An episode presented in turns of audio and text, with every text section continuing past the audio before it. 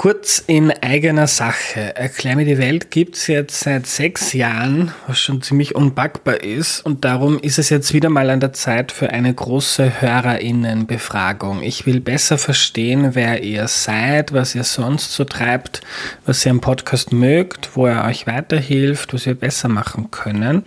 Also wenn ihr immer wieder Erklär mir die Welt hört, dann nehmt euch bitte fünf oder vielleicht auch zehn Minuten Zeit auf erklärmir.at slash Umfrage, um einen eurer Lieblingspodcasts in der Zukunft noch besser zu machen. Wenn du mitmachst, erhöhst du die Chance, dass der Podcast in der Zukunft noch mehr auf Dinge eingeht, die dich interessieren. Und du kriegst im Austausch meine ewige Dankbarkeit und ein zukunftsfittes Erklär mir die Welt, das sich auf die nächsten sechs, zwölf oder hundert Jahre gut einstellen kann. Jetzt auf erklärmir.at slash Umfrage gehen. Vielen, vielen Dank. Hallo, danke an Petra, Lukas, Daniela und Michael für eure Unterstützung auf www.erklärmir.at. Vor der Folge noch eine kleine Bekanntgabe. Ab sofort gehört die letzte Minute Erklär mir die Welt euch. Valentina und ich schaffen ein neues Format in Erklär mir die Welt in der am Ende der Folgen eine Minute lang jemand von euch am Wort ist. Ihr könnt eine Anekdote aus eurem Leben erzählen, etwas über Erklär mir die Welt, was ihr gelernt habt, welche Folgen ihr besonders empfehlen könnt, aber auch alles andere, was euch am Herzen liegt und was ihr mit den anderen HörerInnen teilen möchtet, solange es keine Werbung ist. Wenn ihr Lust habt, schickt uns ein Audiofile an valentina.erklärmir.at. Wir freuen uns und heute ist die erste Minute am Ende der Folge schon zu hören, also bleibt's dran am Ende. Ich finde das mega cool. Die heutige Folge wird präsentiert von Ja Natürlich. Ja Natürlich legt als größte Biomarke Österreichs besonderen Wert auf gesunde Böden, auf Kreislaufwirtschaft, Vielfalt bei der Anpflanzung und verzichtet auf synthetische Kunstdünger und Spritzmittel. Das ist gut für die Vielfalt im Boden mit Regenwürmern, Pilzen und Co. Mehr Infos auf janatürlich.at.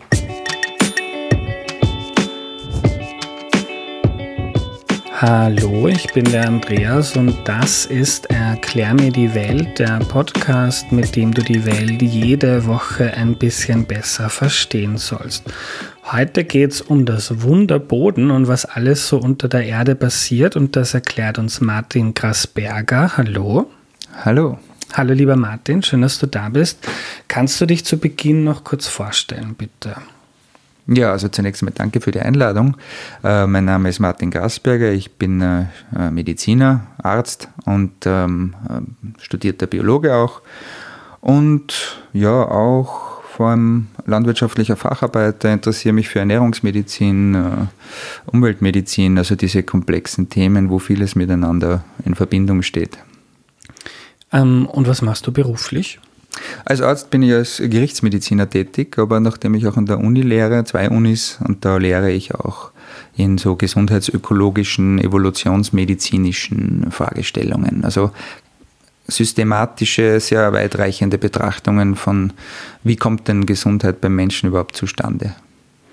Und woher kommt dein Interesse für den Boden? Ist ja ein ungewöhnliches Thema, mit dem man sich so in seiner Zeit beschäftigt.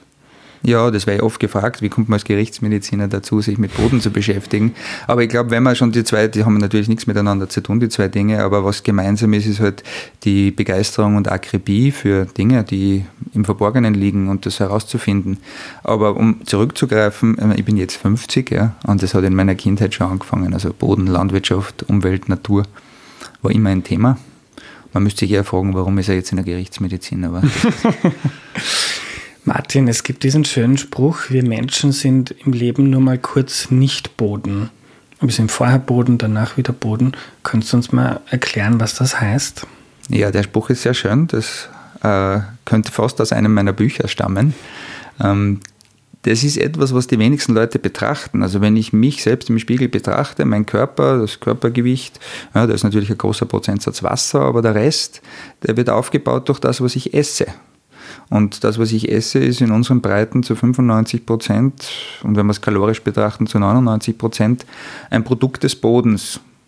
Pflanzen oder auf indirektem Wege dann natürlich über Tiere, die wir aufnehmen, äh, außer man ist Veganer.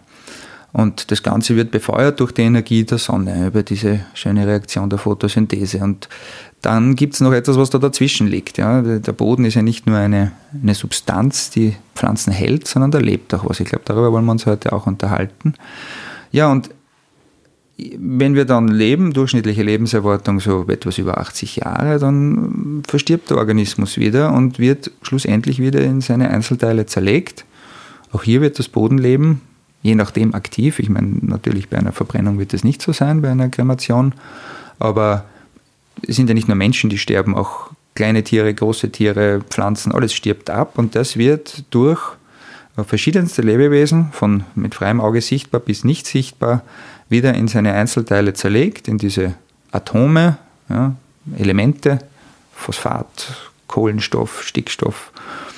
Und die dienen dann wieder als Grundlage für das nächste Leben, sei es in Form einer Ameise, eines Bakteriums, eines Elefanten, eines Menschen, was auch immer.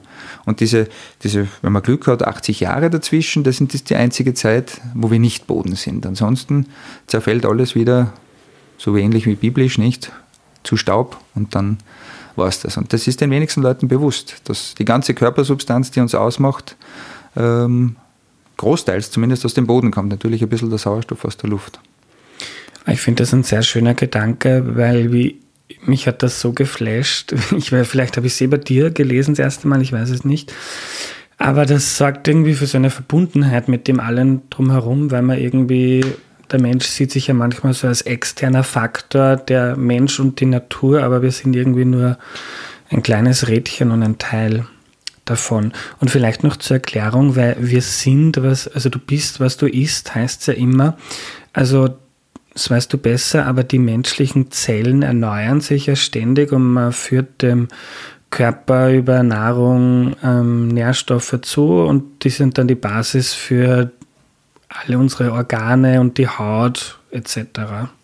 Ganz genau. Außer es ist jemand, der sich halt ausschließlich von Meeresfrüchten und, und, und Fisch ernährt hat, der würde der Boden nicht diese Rolle spielen, aber in unseren Breiten ist es so. Und die Zellen unterliegen einem, einem Turnover, einer einem Aufbau und Abbau, unterschiedliche äh, Lebensdauer. Manche Zellen leben lange, Monate, Jahre, manche ähm, nur wenige Tage und werden dann wieder abgebaut. Und was, wo immer die Ausscheidungen hingehen, es wird irgendwann wieder in die Einzelteile zerlegt, im Idealfall. Martin, wie definiert man denn den Boden? Weil die Erde geht ja tausende Kilometer tief bis zum Erdkern. Was ist denn der Boden? Ja, das ist eine Frage, die man am besten an einen Geologen oder jemanden von der BOKU stellen würde. Aber ähm, äh, soweit was mein Interesse betrifft, betrifft es vor allem die oberste Bodenschicht, also den sogenannten Oberboden. Das ist der äh, Boden, der für die Fruchtbarkeit äh, verantwortlich ist. Darunter, das weiß eh jeder, wenn man nur tief genug grabt, kommen irgendwann Schotter, Gestein und Felsen das ist sozusagen die unbelebte Erdkruste. Und je nach dem Ort, wo du dich aufhältst auf dieser Welt, ist dieser Oberboden unterschiedlich dick. Der wird noch eingeteilt in verschiedene Horizonte, aber für das heutige so erreichen, dass also in den obersten wenigen Zentimetern, ja, auch unterschiedlich dick können auch mehrere Zentimeter, also zig Zentimeter sein, dort spielt sich das Bodenleben ab und da ist der Boden, das ist der fruchtbare Boden. Also bei, und bei uns in Österreich sind das. Ja, wird auch stellenweise abhängig sein, aber da würde ich mal sagen, die oberen 10, 20, 30 Zentimeter sind es im Durchschnitt. Ja. Mhm. Du hast gesagt, der belebte, also der belebte Teil vom Boden, was ist denn dort belebt? Was spielt sich denn da ab im Boden? Ja, also es gibt, wenn man, die meisten Leute haben ja einen Biologieunterricht genossen, da wird man dann immer wieder was hören von Bodenlebewesen. Ich glaube, jeder kennt einen Regenwurm oder irgendwelche Asseln. Das sind vor allem eben, das ist, was den Boden betrifft, ist das die sogenannte Makrofauna. Ja, das hat nichts mit, mit wirklich groß zu tun, das heißt nur, dass man es mit freiem Auge sehen kann. Ähm, es gibt dann auch noch die Megafauna, was den Boden betrifft. Auch das ist nichts mit der eiszeitlichen Fauna zu tun, sondern das sind halt schon größere Tiere, Maulwurf, Mäuse und alles, was am Boden herumläuft und etwas größer ist. Ähm, und dann gibt's, dann werden wir immer kleiner, dann gibt es unter der Makrofauna die Mesofauna und Mikrofauna und darunter dann wirklich nicht mehr sichtbar, ähm, vor allem Mikroorganismen, Bakterien, Pilze, die mit ihren ganzen Pilze, vor allem eben die mit ihren Fäden da herum äh, im Boden einwachsen. Und man kann jetzt diese Lebewesen alle einzeln betrachten oder man kann sie ähm, im Rahmen des sogenannten Bodennahrungsnetzes, ja, das ist Fressen und Gefressen werden, auf einfach erklärt, ähm, darstellen. Jetzt können wir uns immer die Frage stellen, was hat das mit mir zu tun? Ja? Aber wir haben ja schon gesagt, wir entstehen aus Boden und vor allem aus fruchtbarem Boden, nicht aus Wüstensand, sondern eben aus Boden. Und der ist zwingend und ganz dringend an diese Lebewesen im Boden gebunden. Und wenn du da eintauchst, ja, entweder überhaupt einmal sich dafür interessieren und dann mikroskopisch da eintauchst, dann wirst du sehen, was da alles lebt und da ist wahrscheinlich noch sehr viel unerforscht. Also wir sind dann noch ganz an den Anfängen zu verstehen, wie der Boden als lebender Organismus eigentlich das Leben auf der Erde, so wie wir es kennen, überhaupt ermöglicht. Als Gerichtsmediziner schaust du dir wahrscheinlich eher ähm, den Menschen genau an. Ähm, was hast du dir schon mal so ein Stück Erde unter Mikroskop angeschaut? Ja, selbstverständlich. Also die Gerichtsmedizin ist ja die Form der Medizin, die nicht aufhört mit dem Tod, sondern die, wir haben ja sehr viele Fragestellungen, die auch postmortal äh, dann gestellt werden. Und zum Beispiel über die Insektenbesiedelung kann man ja feststellen, wie lange schon jemand tot ist. Und da beschäftigt man sich zwangsläufig mit diesem ökologischen Stoffgebiet. Und, aber jetzt ganz unabhängig, ich glaube nicht, dass jeder Gerichtsmediziner sich für Erde interessiert, aber als Biologe tue ich das schon. Und äh, ja, natürlich, wenn man das schon unter Mikroskop angeschaut. Ja. Was sieht man da? Ja, man sieht, es ist dann irgendwo so die Grenze, ich würde sagen so die 20, 30, 40-fach Vergrößerung. Das sind auch Dinge, die man mit gut, wenn man gute Augen hat, vielleicht auch noch mit freiem Auge sehen könnte, ähm, aber nicht niemals in diesem Detail, was du unter einem Binokular, unter einem Stereomikroskop, das hat ungefähr bis zu 40-fach Vergrößerung, was man da sehen kann. Da sieht man ähm, ja, Milben, ganz viele an der Zahl oft. Also wir reden jetzt von einem gesunden Boden, der sehr vielfältiges Leben aufweist. Milben, dann, also manchmal läuft der Ameise drüber, aber dann ist die schon riesengroß ja, unter dem Mikroskop. Die gehört eigentlich noch zu den großen Tieren im Boden oder auf dem Boden. Dann Springschwänze, ähm, Borstenschwänze, da gibt es unheimlich viel. Und dann gehen wir noch weiter runter, Nematoden, die Fadenwürmer. Könnte man auch noch mit freiem Auge teilweise sehen, aber in vielen Fällen nicht die ganz vielfältig an der Zahl im Boden vorkommen. Amöben, Einzeller, alles das siehst du im Mikroskop. Ähm, da muss man aber schnell sein, ne? weil die mögen Licht oft nicht, weil es ja ihnen finster ist in ihrem normalen Lebensraum. Und sie mögen es auch nicht, wenn das mit Licht bescheint wird und sonst wird alles warm. Du hast vorhin vom Nahrungsnetz gesprochen, fressen und gefressen werden im Boden. Also kann man eigentlich sagen, dass so diese, diese Welt, die wir überhalb des Bodens kennen, ähm, die ja genauso funktioniert. Wir haben das Glück, dass wir nicht gefressen werden, selten. Zum, selten. Ja. Ähm, dass im Prinzip ähm, der Boden ist, funktioniert genauso, nur ist es eine dunkle, für uns unsichtbare äh, Welt und vielleicht hast du deshalb auch dein Buch Das leise Sterben genannt, das ich euch allen sehr ans Herz legen kann, ähm, weil es dem Boden, wie du analysierst, ähm, oft nicht mehr so gut geht und dem Boden leben, was nicht nur schlecht ist für die vielen Lebewesen dort, sondern auch für uns, weil wir eben auf den Boden angewiesen sind.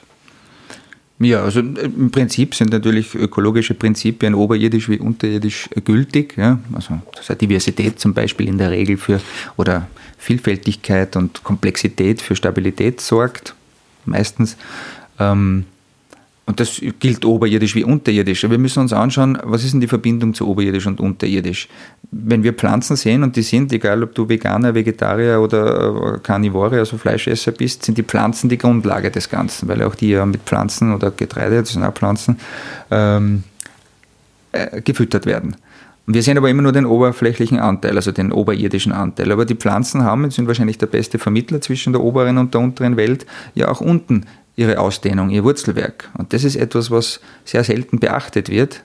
Und da gibt es tolle Bücher von Wurzelatlas und so, dass man mal sieht, wie viele teilweise wie viele Meter solche Pflanzen da hinunterwurzeln im optimalen Fall, um an Wasser und Nährstoffe zu gelangen.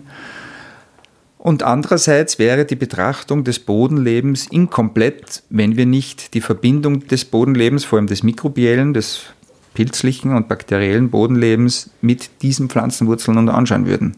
Weil da wird es dann spannend zwischen den Wurzeln, den Pflanzen, was die Pflanzen tun, um eine Verbindung mit diesem Bodenleben einzugehen.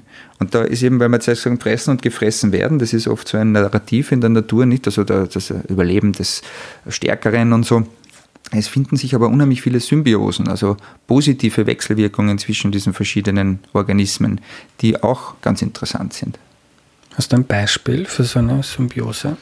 Na, nehmen wir die, also auch schon das jetzt gerade erwähnte, diese Verbindung das, äh, zwischen den Wurzeln im Boden und dem Bodenbakterien und Pilzen, hier eine positive Wechselwirkung im Idealfall besteht. Es gibt auch Schaderreger, Pathogene, die das also nicht so darstellen. Ähm, wie schaut diese, diese Symbiose aus? Die Pflanze hat ja, weil sie oberirdisch ist und die einzige verfügbare Energiequelle anzapft für sie, nämlich die Sonne, äh, produziert sie energiereiche Verbindungen aus Kohlenstoff und Wasserstoff. Vereinfacht gesagt sind das Zuckermoleküle, die sie einerseits für sich selber braucht, aber erstaunlicherweise 10, 20, 30 bis zu 40 Prozent davon nach unten pumpt in die Wurzeln und das, diese Zuckerverbindungen dann in die Bodenumgebung abgibt, in die Rhizosphäre, also die, die Lebenssphäre um die Wurzeln herum. Und man hat sich lange gefragt, was macht das dort? Das ist ja eigentlich Verschwendung und in der Natur wird normal nichts verschwendet. Und tatsächlich sorgt die Pflanze durch die Abgabe dieser Zuckerverbindungen und anderer Moleküle für das Anlocken von Bakterien und Pilzen. Die Pflanze sucht sich ihre Freunde sozusagen, die an ihrer Oberfläche, an einer unheimlich großen Wurzeloberfläche andocken. Und da entsteht ein Handel dort, ja? also zum gegenseitigen Nutzen, weil die Pilze, die unten im Boden wohnen, die haben ja keine Möglichkeit zur Photosynthese, brauchen aber auch Energie und energiereiche Verbindungen und die kriegen sie von den Pflanzen und im Gegenzug, und das ist dann das Spannende daran und auch eine sehr erst in den letzten Jahrzehnten so wirklich vernünftig erklärte äh, Wechselwirkung, die Pilze haben die Fähigkeit, aus dem toten Boden, aus Gestein zum Beispiel, äh, wichtige Nährstoffe rauszulösen. Nehmen wir mal Phosphate jetzt mal als Beispiel her.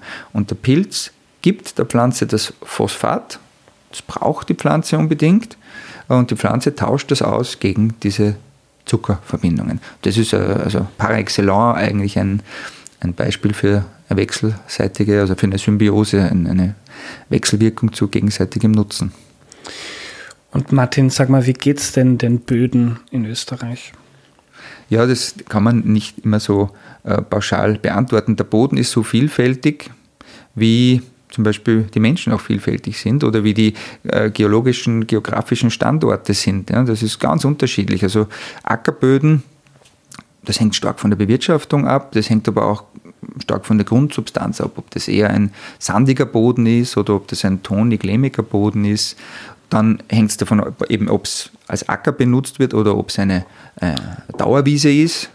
Da sind meistens, da ist meistens mehr Bodenleben drin, meistens mehr äh, organische Materie. Der sogenannte Humusgehalt im Boden ist dort höher.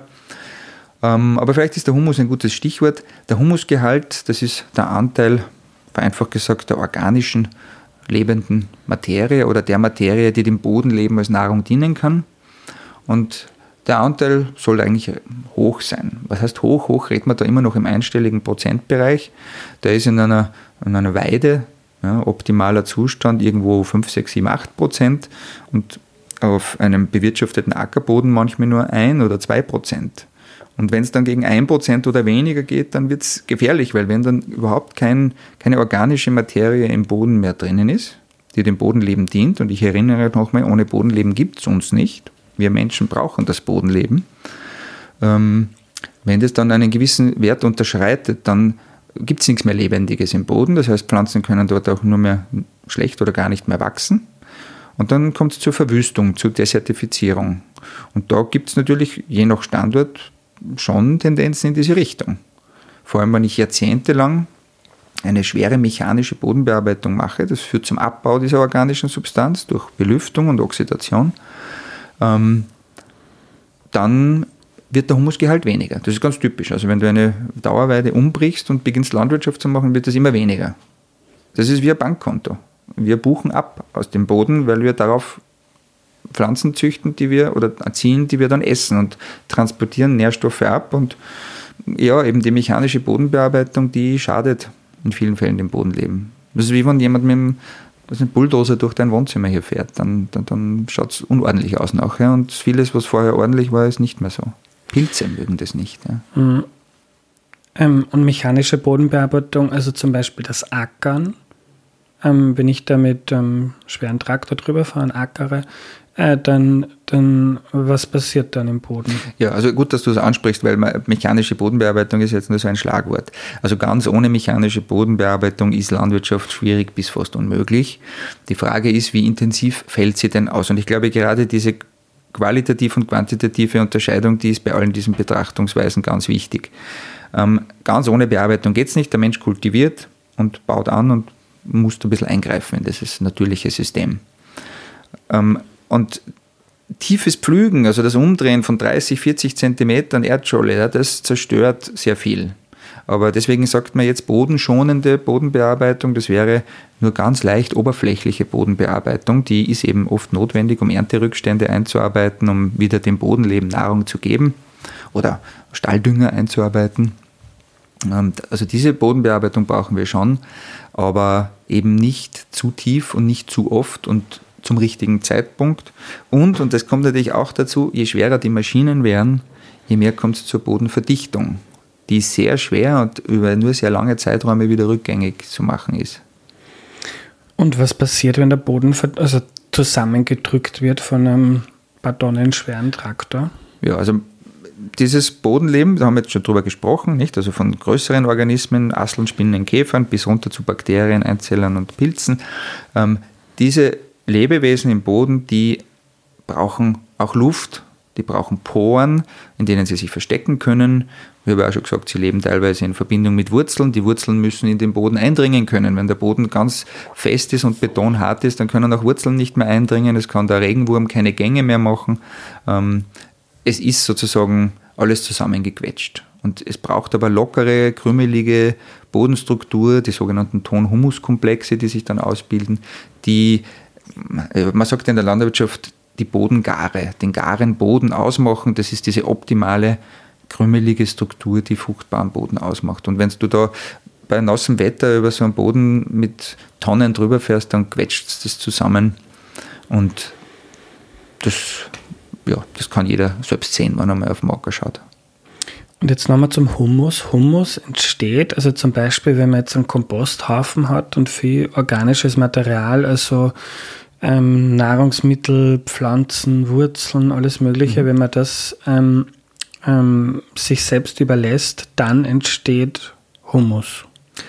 Ja, ganz einfach ist es noch okay. nicht, aber es ist der Weg in die Richtung. Mhm. Äh, ich meine, das ist auch sowas, nicht? Also kompostieren, wenn du wirklich, also der Prozess des Kompostierens und die verschiedensten Möglichkeiten, die es da gibt, da gibt es Communities und da gibt es auch Grabenkämpfe und andere Auffassungsweisen. Ja, ich finde es unheimlich faszinierend, das Kompostieren, wenn du Gartenabfälle nimmst, sie in richtigen Anteilen, ja, also Kohlenstoff-Stickstoff-Verhältnis da passt und du verschiedene Substanzen zusammenbringst bringst und diesen äh, Komposthaufen dann auch feucht hältst, ist auch ganz wichtig. Bakterien brauchen Feuchtigkeit. Wenn es trocken wird und so, das gefällt ihnen überhaupt nicht. Das gilt auch zu berücksichtigen, wenn wir über den Boden sprechen. Ähm, und, und allzu hohe Temperaturen wollen die meisten auch nicht. So, dann gibst du das alles auf einen Haufen und steckst ein Thermometer rein und wirst sehen, dass innerhalb von wenigen Tagen plötzlich Temperaturen jenseits 30, 40, 50, 60, 70 ja bis 80 Grad drauf entstehen. Ähm, und der, dieser Komposthaufen sinkt in sich zusammen. Und du kannst da schon sehen, dass es zu einer Desintegration kommt dieser verschiedenen organischen Bestandteile, Zerlegung. Ähm, du kannst es beschleunigen, indem du es vorher zerkleinerst die ganzen Häcksels, diese ganzen Sachen. In der Natur machen das eher so, so Insekten zum Beispiel ja, oder Nagetiere und so. Das sind die groben Zerkleinerer und dann geht es weiter runter zu den Springschwänzen, die auch zerkleinernd wirken. Regenwürmer wirken zerkleinernd. Das, wenn das einmal durchpassiert ist durch so einen Regenwurmdarm, dann ist das komplett ein anderer Stoff, als der vorher reingekommen ist. Und diese Zerkleinerung und, die, und zum Schluss stehen eben mikrobielle Prozesse die Bakterien, die auch diese Temperaturen erzeugen im Rahmen ihres Stoffwechsels. Und dann hast du mal Rohkompost, der eine gute Nahrung ist fürs Bodenleben, aber noch nicht Humus. Das hum, Humus ist eine sehr komplexe Geschichte. Es kommt zu Humifizierungsprozessen. Ja, da werden diese Moleküle umgebaut, komplexkettig angelegt. Und selbst beim Humus gibt es sowas wie einen Nährhumus, das ist eher nur kurz verfügbar, schnell abbaubar und den Dauerhumus. Und der Dauerhumus ist eigentlich das, was diesen konkret die Bodenfruchtbarkeit ausmacht und was langfristig auch die, diesen Boden, den organischen Anteil im Boden ausmacht. Und weil du jetzt gesagt hast, es gibt so Böden wie eine sagen wir, extensiv bewirtschaftete Weide, wo jetzt nicht zu viele Tiere auf engem Raum sind, ähm, da ist der Humusgehalt 5, 6, 7, 8 Prozent beim Boden. Bei manchen ähm, Ackern ist es so, oder Feldern ist es so ein, 2 Prozent. Ähm, wie in der Landwirtschaft, ähm, also wie man den Humus senkt, hast du jetzt schon gesagt, also indem man ähm, sehr intensiv bewirtschaftet, ähm, dann wird das weniger, die wichtigen Nährstoffe im Boden. Ähm, wie kann der Humusgehalt steigen im Boden? Ja, also sinken tut er auch, wenn du eben nicht Rücksicht nimmst auf die Tatsache, dass der Boden lebt und dass es da Bodenleben gibt. Das wird gefüttert werden. Wie jedes Haustier will der Boden, das Bodenleben auch gefüttert werden. Und das ist die Antwort auf deine Frage. Es gibt ein paar Möglichkeiten, diese Tiere, diese Lebewesen im Boden, sind ja nicht nur Tiere, Bakterien würde man nicht zu den Tieren rechnen, indem du sie fütterst. Du musst ihnen was geben, was sie gerne zersetzen und abbauen. Und die simpelste Variante, die kennt ja jeder, das ist einfach Ernterückstände werden zerkleinert und dann eingegrubbert oder gehäckselt, gefräst. Ähm, und die dienen dem Bodenleben dann zur Nahrung. Aber wir haben ja schon angesprochen Pflanzen und, und deren Wurzeln. Da gibt es diesen schönen Spruch, die Wurzeln von heute sind der Humus von morgen, weil wenn du jetzt, also die sind ja, eine Pflanze ist ja unterirdisch mindestens genauso groß wie oberirdisch. Das sehen wir nicht. Und die wird jetzt oben abgeschnitten nach der Ernte und die Wurzeln sterben ab und zersetzen sich dann und bieten dem Bodenleben natürlich großartig Nahrung. Und eine weitere Variante ist zum Beispiel der Stalldünger. Ja, also tierische Ausscheidungen, sagen wir es mal im Allgemeinen, auch das mag das Bodenleben. Was das Bodenleben und auch nicht mag, und auch das muss man berücksichtigen, sie mag, haben wir heute schon gesprochen, keine mechanische Bearbeitung, das stört meistens, zumindest wenn es extensiv, also intensiv auftritt. Und das zweite ist, es mag halt keine künstliche Zufuhr von Nährstoffen in Form von äh, Kunstdünger. Da reagiert, werden viele mm, Bodenlebewesen reagieren da eher negativ drauf. Zu viel Stickstoff reduziert die Aktivität des Bodenlebens. Und, und wenn du sagst, also zum Beispiel eine Möglichkeit, noch zusätzlich organische Materie im Boden zu bringen, ist nicht nur die Hauptfrucht, also dieses Getreide, das dann abgeschnitten wird, sondern auch Zwischenfrüchte, Begrünungsmischungen. Die sind sozusagen optimierte Zusammensetzungen, äh, wo manche Tiefwurzeln, manche Flachwurzeln, und die haben auch unterschiedliche Plattformen und können sozusagen wie ein Sonnenkollektor ganz optimal die Sonnenenergie bis in den Herbst und Winter hinaus äh, ausnützen, pumpen weiter Kohlenstoff in den Boden, füttern das Bodenleben. Im Winter frieren sie dann ab oder werden im Frühjahr dann eingehäckselt. Also Gräser beruhigen den Boden und, und führen dazu, dass dazwischen wieder organische Materie in den Boden kommt. Und das ist halt nichts für Leute, die ungeduldig sind. Wenn du ungeduldig bist und sagst, ich möchte eine Frucht nach der anderen, eine Hauptfrucht, vielleicht noch eine stark zehrende Hauptfrucht wie äh, Rüben oder Mais anbauen, dann werde ich den Humus langfristig abbauen. Also ich muss dem Boden auch wieder die Möglichkeit zur Regeneration, zum Aufbau geben. Mhm. Und ich glaube da, vielleicht kannst du uns das erklären, aber ich habe das so im Kopf, da gibt es so Kreisläufe, die sich selbst verstärken. Also wenn ich jetzt sehr intensive Landwirtschaft mache und äh, Humus weniger wird, gleichzeitig ähm, weil es wenig, ähm, weil es immer weniger Hecken oder ähm, ungemähte Wiesen gibt etc., gibt es auch weniger Insekten, die äh, und Vögel, die Schädlinge eindämmen, da muss man mehr spritzen, da muss man mehr, mehr düngen, mehr Kunstdünger ähm, dann braucht man, dann schädigt das das Bodenleben weiter und dann ist man so in einem Kreislauf, wo man ähm, schwer nur mehr rauskommt. Oder ist das so ein ja, Problem? Also ich weiß nicht, ob du das ansprichst. Es gibt natürlich in komplexen Systemen sogenannte Kipppunkte, ja, wo dann irgendwann ein System sich verselbstständigt. Aber das ist oft sehr hypothetisch, weil wir kennen die nicht, eh, außer sie treten auf und wir können das kausal nachvollziehen, warum. Aber es sind eben, allein wenn man berücksichtigt, dass das nicht nur das Bodennahrungsnetz, das hängt ja mit dem oberflächlichen Nahrungsnetz zusammen auch, bis hin zur Tierhaltung geht das Ganze. Ähm, das ist ein sehr komplexes Gefüge. Es ist zwar stabil, weil es komplex ist, aber ich habe das Buch, du hast mich gefragt, warum ich das leise Sterben genannt habe. Das klingt natürlich sehr plakativ Sterben, aber ich würde sagen, man könnte es etwas weniger polemisch leise Prozesse nennen. Der Mensch tendiert dazu, leise Prozesse, langsame, über Jahre und Jahrzehnte entwickelnde Prozesse nicht mehr wahrzunehmen. Egal, ob man langsam dick wird, ja, merkt man gar nicht. Ne? Weil letztes Jahr war es ja auch so und vorletztes Jahr war es auch schon so tendenziell so.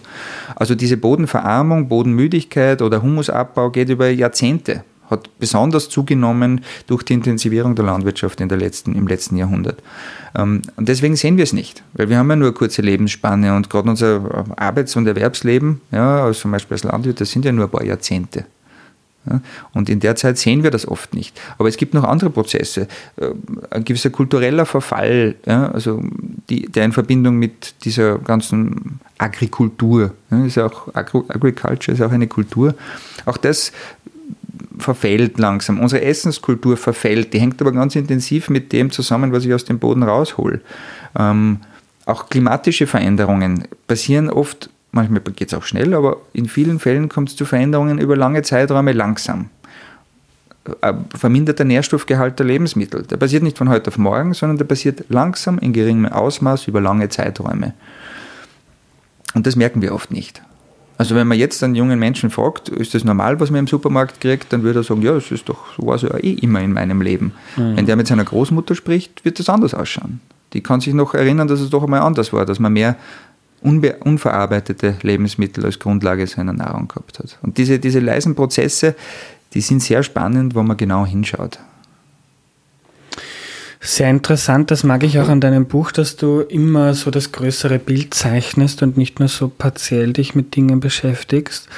Ähm, wenn ich jetzt in, an die Zukunft denke, an die großen Herausforderungen, die es nicht nur gibt äh, in ökologischer Hinsicht, äh, die Klimakrise, der, das Artensterben, die unsere Lebensgrundlage bedrohen, sondern wenn ich mir auch Prognosen anschaue von der ähm, FAO oder von der OECD, so großen ähm, Instituten, die, die, die, zeigen, die Weltbevölkerung wächst, ähm, viel mehr Menschen wollen, äh, werden wohlhabender, die wollen dann mehr tierische Produkte essen, da braucht man ähm, viel mehr Platz dafür, wie wenn man sich jetzt vegetarisch ernährt. Ähm, wie bringen wir das zusammen, auch dann noch mit einem nachhaltig bewirtschafteten Bodenleben? Welche Formen der Landwirtschaft gibt es dann in der Zukunft, die all das auf einen Nenner bringen? Du hast gerade ganz nebenbei die, würde ich sagen, existenziellste und wichtigste, wesentlichste äh, Frage der Menschheit gestellt. Das ist jetzt die Frage, die es zu beantworten gilt, weil wir sehen ja auch, dass also Landwirtschaft und, und die Art und Weise, wie wir Lebensmittel produzieren, das geht ja bis hin zu politischen Verwerfungen, geopolitischen Verwerfungen. Äh, Welthunger ist dieses äh, Gespenst, das immer wieder auftaucht. Ähm, äh, dann äh, sind ökonomische Facetten genauso wie ökologische drinnen. Ähm, und es gibt sehr viele Menschen, die sehr lautstark einfache Lösungen für dieses, was von dir gerade formulierte, komplexe Problem äh, ansprechen. Ja, wie ernähre ich nachhaltig, sogenannte enkeltaugliche oder zumindest noch Jahrhunderte bis Jahrtausende funktionierende Ernährung von irgendwann einmal knapp vielleicht 10 Milliarden Menschen. Und das soll der soziale Frieden gewahrt bleiben und alle sollen gesund bleiben auch. Was mir zu wenig vorkommt, ist vor allem die, der Gesundheitsaspekt der Landwirtschaft. Ja, also die, die, die, Landwirtschaft kann auch die Apotheke der Menschheit sein und nicht nur, äh, was wird meistens angebaut? Getreide und Fleisch wird produziert. Da wissen wir, dass das im Übermaß beides genossen nur bedingt einer gesunden Ernährung entspricht.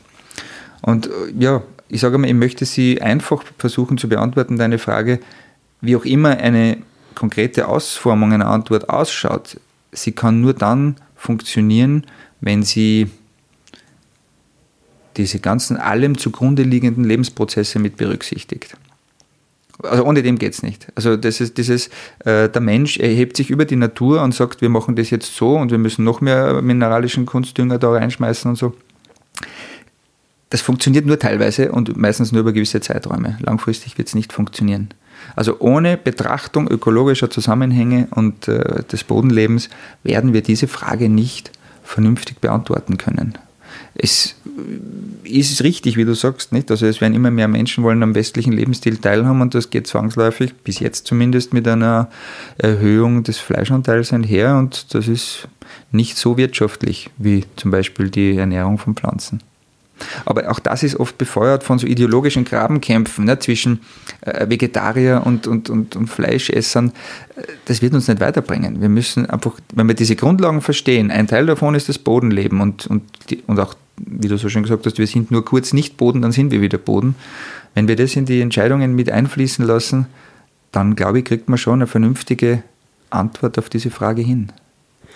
Jetzt gibt es den Journalisten Michael Pollan, der hat Bücher, tolle Bücher geschrieben, die du sicher kennst. Und mhm. eines davon steht bei mir im Regal, da hat er so ganz kurz zusammengefasst ähm, seine ja, langjährige Auseinandersetzung mit ganz vielen Studien zum Thema. Und sein Ratschlag heruntergebrochen ist, ist nichts, was deine Großmutter nicht als Essen erkannt hätte. Also wenn man Dinge isst, die man selber kocht, ähm, wenn das Essen wertgeschätzt wird, wenn das Fleisch was Besonderes ist, wenn das Kochen und das gemeinsame Essen auch noch was ist, was man äh, nicht alleine vom Fernseher macht, sondern vielleicht gemeinsam mit Freunden oder im Familienverbund ähm, und man die Dinge im Supermarkt, die es vor 50, 60, 70 Jahren noch nicht gegeben hat, die hochverarbeiteten Dinge weglässt, dann kann man gar nicht mehr so viel falsch machen in der Ernährung. Und dann ähm, also so ein bisschen das, äh, ich habe immer sehr dagegen gekämpft, so früher war alles besser, aber gewisse Dinge waren früher ähm, zumindest so, dass sie äh, nicht die Lebensgrundlagen der, der Menschheit in der Zukunft gefährdet haben. Ist denn in der Landwirtschaft, ähm, ist das dann auch so ein bisschen ein Back to the Roots oder ähm, wo es ja auch viele ähm, Möglichkeiten gibt mit ganz ähm, tollen neuen Technologien, mit, mit der Genschere CRISPR, wo man dann zum Beispiel jetzt probiert hat, dass man bei Sojabohnen die Photosynthese ähm, Kraft erhöht und dann sind die Erträge dadurch gestiegen. Ist es ein Back to the Roots oder ist es so eine Mixtur an alten Dingen, die wir schon gewusst haben und verlernt haben, plus ähm, neue wissenschaftliche und technologische Erkenntnisse. Du meinst die Art und Weise, wie wir Landwirtschaft genau. in Zukunft treiben mhm. wollen. Ähm, ich bin überhaupt nicht fortschritts- und technikfeindlich, allerdings sollten wir uns immer ein bisschen Zeit lassen und ein bisschen nachdenken, ob wir alles sofort umsetzen wollen. Ich bin auch nicht grundsätzlich und aus ideologischen Gründen gegen ähm, genetische Modifikationen, aber ich würde trotzdem sehr vorsichtig sein mit diesen Dingen, vor allem, weil wir sie ja gar nicht zwingend brauchen sondern wir haben vorher noch ein paar andere Stellrädchen. Es gibt ja oft mehrere Wege, um ein Problem zu lösen. Zum Beispiel, wenn wir jetzt eben ertragreicher sein wollen, ähm, sind auch andere Forschungsrichtungen, indem man das Bodenleben vielleicht manipuliert, also dieses Mikrobiom im Boden versucht zu beeinflussen positiv. Ähm, das spricht halt zum Beispiel einen Saatgutkonzern nicht so an weil da verdient er weniger oder nichts damit. Ja. Das sind andere Firmen, die vielleicht dann da was verdienen. Ähm, persönlich macht mir schon ein bisschen Bauchweh, dass die ganze Saatgutkonzern, also das sind nur wenige Konzerne global, die eigentlich dieses Geschäft mit, mit unseren Lebensmitteln, mit den Saaten für diese Lebensmittel in der Hand haben. Oft sind es dieselben, die auch dann verschiedene andere Produkte chemischer, synthetischer Natur dazu verkaufen. Und das ist nicht etwas, was Resilienz ähm, Stabilität eines Systems zwingend hervorruft. Vor allem, wir haben ja gesehen, dass das nicht immer sehr gut funktioniert. Deswegen, ja, moderne Technik mag sein. Ich, bin weit entfernt von einer Fantasie, dass jetzt 100% biologische Landwirtschaft auf der Welt kommt. Also in meiner Lebzeit wird das nicht passieren. Ähm, aber der Weg dorthin ist der richtige. Das heißt die sogenannte Ökologisierung der Landwirtschaft mit Reduktion von den ganzen Dingen und ein Weg, um äh, zum Beispiel äh, mineralische Dünger zu reduzieren. Das ist durch Smart Farming ist eine Möglichkeit. Ich möchte es mal in den Raum stellen. Sie kostet aber Geld und es werden dort auch Daten generiert, die manche Konzerne wieder sammeln. Also Data Mining und mhm. Sammeln von Daten ist mir auch etwas, was mir nicht sehr gefällt.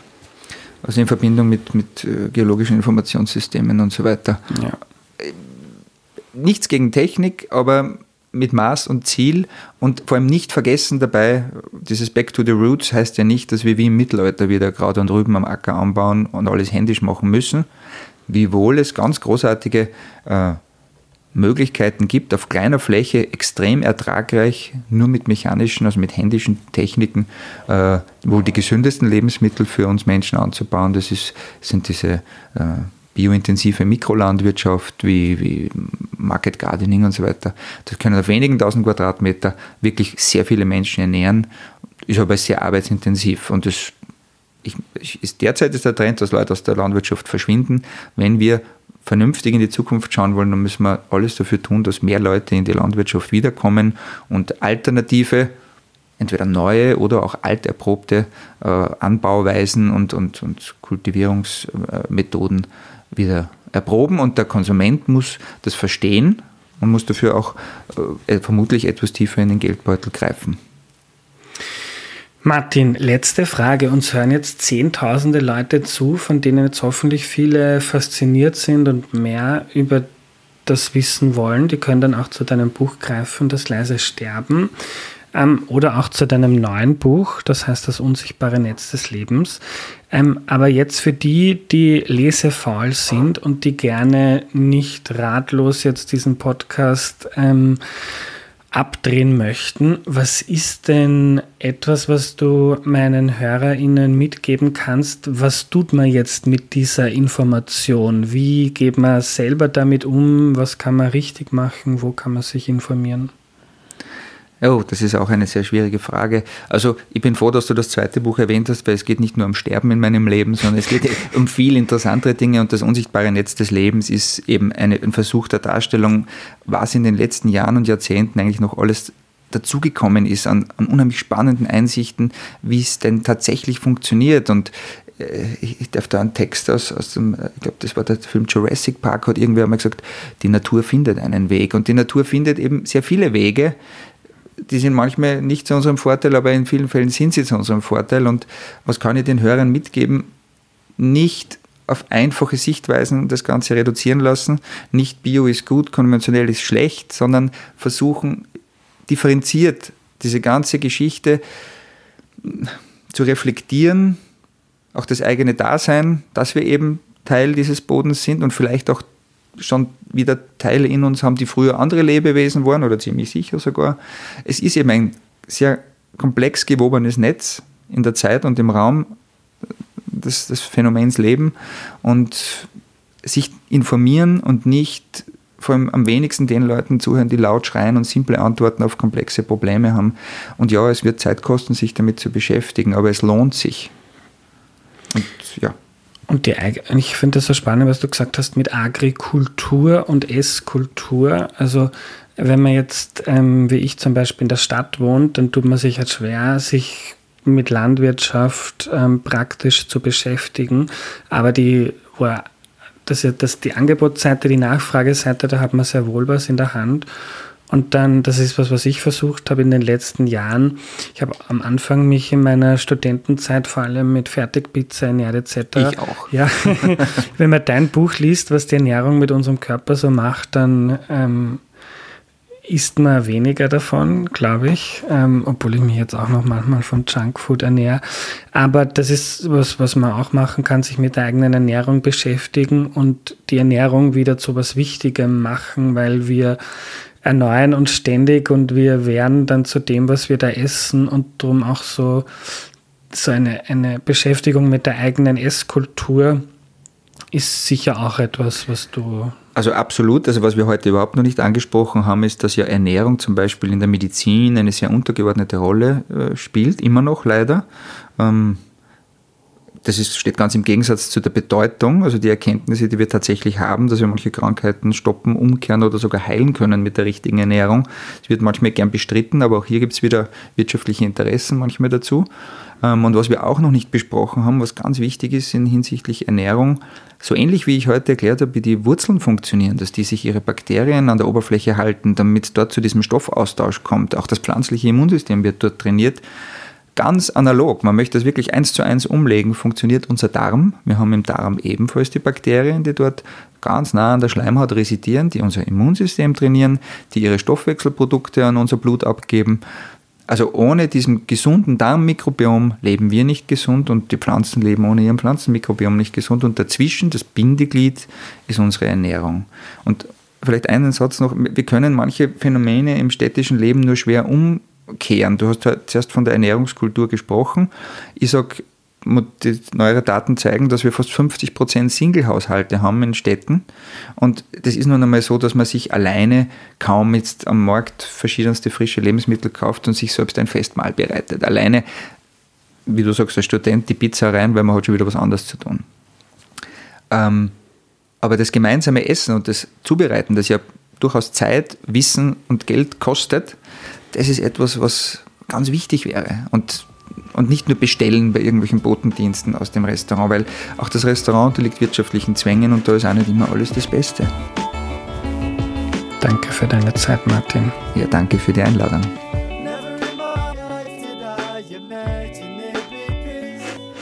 Was nehme ich mir mit? Sehr viel. Die Landwirtschaft kann die Apotheke der Menschheit sein. Das finde ich einen wirklich wunderbaren Ausdruck von Martin.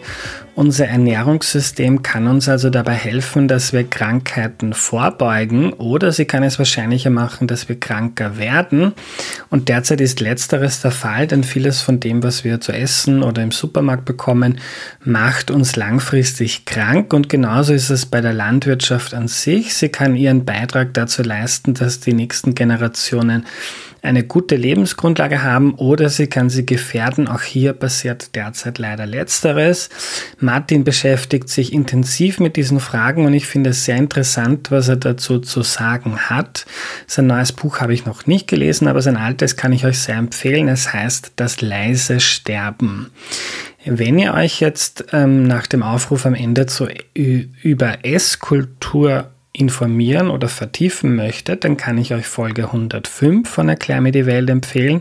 Da werden die Grundzüge des Kochens erklärt und in Folge 168 erklärt der Superkoch Paul Iwitsch das Kochen mit Gemüse für AnfängerInnen. Wenn du Erklär mir die Welt wichtig findest, dann unterstütze den Podcast bitte auf www.erklärmir.at. Vielen herzlichen Dank. So, und am Ende jeder Folge gibt es jetzt immer eure Minute, die gehört euch HörerInnen. Ihr könnt uns einfach eine Sprachnachricht per Mail schicken und eine Minute lang etwas erzählen, das euch wichtig ist. Das kann ein Gruß sein an die anderen HörerInnen, eine Anekdote über eine Podcast-Episode, aber auch alles andere aus eurem Leben, solange es keine Werbung für ein Unternehmen oder ähnliches ist.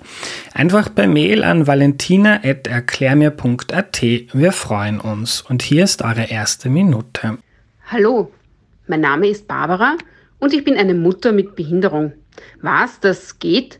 Ja, und tatsächlich gibt es ganz schön viele Menschen mit Behinderungen in Österreich. Wir sind nämlich mit einem Anteil von 18 Prozent die größte Minderheit und trotzdem sind wir quasi unsichtbar, werden täglich diskriminiert und ausgeschlossen vom täglichen Leben. Findest du das fair? Also ich ehrlich gesagt nicht. Daher meine Bitte an dich. Spreche offensichtliche Barrieren bei den Verursachern einfach an. Und wenn du eine Person mit Behinderung siehst, dann behandle sie oder ihn einfach wie jeden anderen. Wir Menschen mit Behinderungen wollen nämlich ein genauso lebenswertes Leben führen, gut ausgebildet werden und einen Job haben, den wir gerne machen. Aber das schaffen wir nur gemeinsam, indem wir die Barrieren und die Vorurteile in den Köpfen aller abbauen. Danke.